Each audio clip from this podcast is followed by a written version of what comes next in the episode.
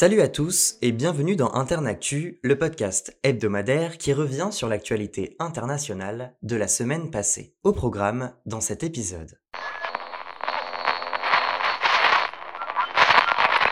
C'est un travail de longue haleine qui a commencé depuis plusieurs mois. Enquêter sur les accusations de crimes de guerre russes commis en Ukraine. La Cour pénale internationale a émis un mandat d'arrêt contre Vladimir Poutine vendredi. Le président russe est, selon le communiqué de la CPI, présumé responsable du crime de guerre de déportation illégale de population, des enfants, et de transfert illégal de population, des enfants, des zones occupées d'Ukraine vers la Fédération de Russie.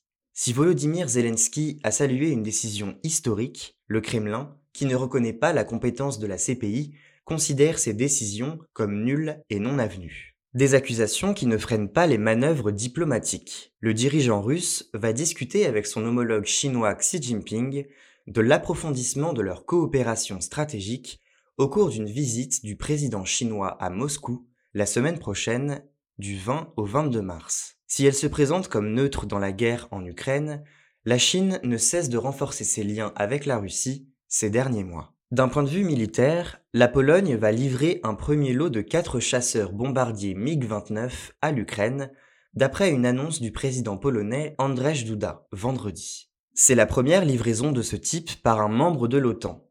Cette décision, je cite, ne change rien au refus américain de livrer aussi des avions de chasse à Kiev pour John Kirby, porte-parole de la Maison Blanche. La Slovaquie a toutefois emboîté le pas à la Pologne en annonçant la livraison de 13 chasseurs MiG-29 à l'Ukraine. En réaction, le Kremlin a fait savoir que ces avions, polonais comme slovaques, seront, je cite, détruits. Lundi, au lendemain de la faillite de la banque américaine Silicon Valley Bank, SVB, Joe Biden, le président américain, a assuré que le système bancaire américain était, je cite, solide. Nous ferons tout ce qui est nécessaire, a-t-il déclaré, après que les autorités américaines ont mis sous tutelle cette banque spécialisée dans le secteur de la tech et sont intervenues en hâte face à la faillite de deux plus petites banques.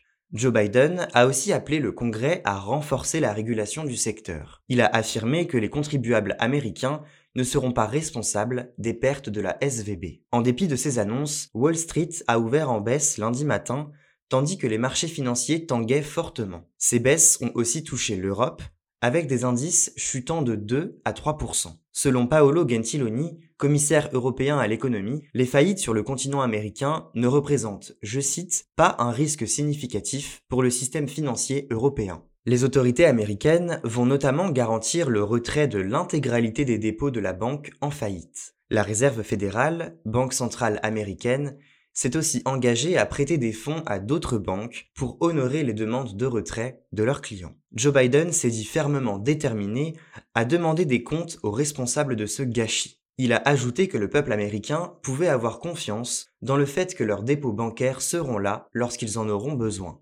Entre-temps, la banque SVB a été mise aux enchères.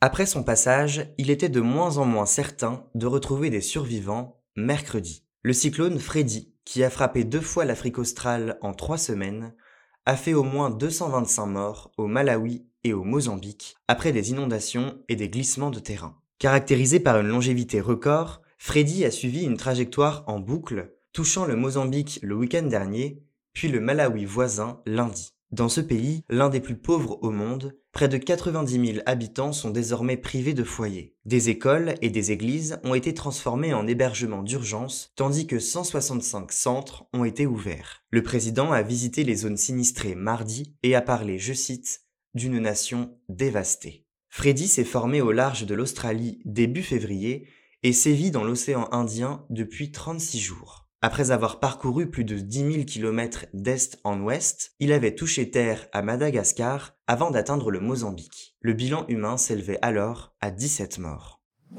La police pakistanaise a de nouveau renoncé à arrêter l'ancien Premier ministre Imran Khan mercredi après de violents affrontements avec des centaines de ses partisans durant la nuit. Alors qu'elle se trouvait depuis plusieurs heures près du domicile de l'ex-dirigeant à Lahore, les forces de sécurité se sont retirées après avoir abandonné une série de barrages routiers et de points de contrôle. Renversé en avril dernier par une motion de censure, Imran Khan, 70 ans, fait depuis face à une multitude de procédures judiciaires. Toujours très populaire, il espère bien revenir au pouvoir lors des prochaines élections législatives. Il s'était défilé face à plusieurs assignations à comparaître au tribunal et fait l'objet d'un mandat d'arrêt pour ce motif. Il devait répondre à des accusations selon lesquelles il n'aurait pas déclaré tous les cadeaux diplomatiques reçus sous son mandat et aurait gagné de l'argent en en revendant. Mercredi, Imran Khan a qualifié le mandat d'arrêt à son encontre de complot ourdi par le gouvernement pour l'empêcher de participer aux prochaines élections.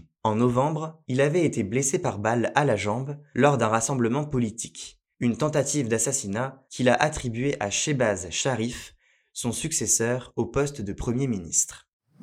Il est finalement de retour à l'antenne. Lundi, Gary Lineker, ancien footballeur et présentateur vedette de la BBC, a été réintégré par la chaîne. Vendredi dernier, sa suspension après des propos sur la politique migratoire du Royaume-Uni avait provoqué un tollé. Gary est un élément important de la BBC et je sais à quel point la BBC compte pour lui et je me réjouis qu'il présente notre émission le week-end prochain, a déclaré le directeur général de la chaîne dans un communiqué lundi, se confondant en excuses. Sur Twitter, où il est suivi par près de 9 millions de tweetos, Gary Lineker avait critiqué un projet de loi du gouvernement conservateur britannique sur l'immigration. Une politique cruelle à destination des plus vulnérables, dans un langage qui n'est pas sans rappeler celui qui a été utilisé par l'Allemagne dans les années 1930. Voici les mots que le présentateur avait employés. Le texte gouvernemental en question a pour but de mettre fin à l'arrivée illégale de migrants par la Manche,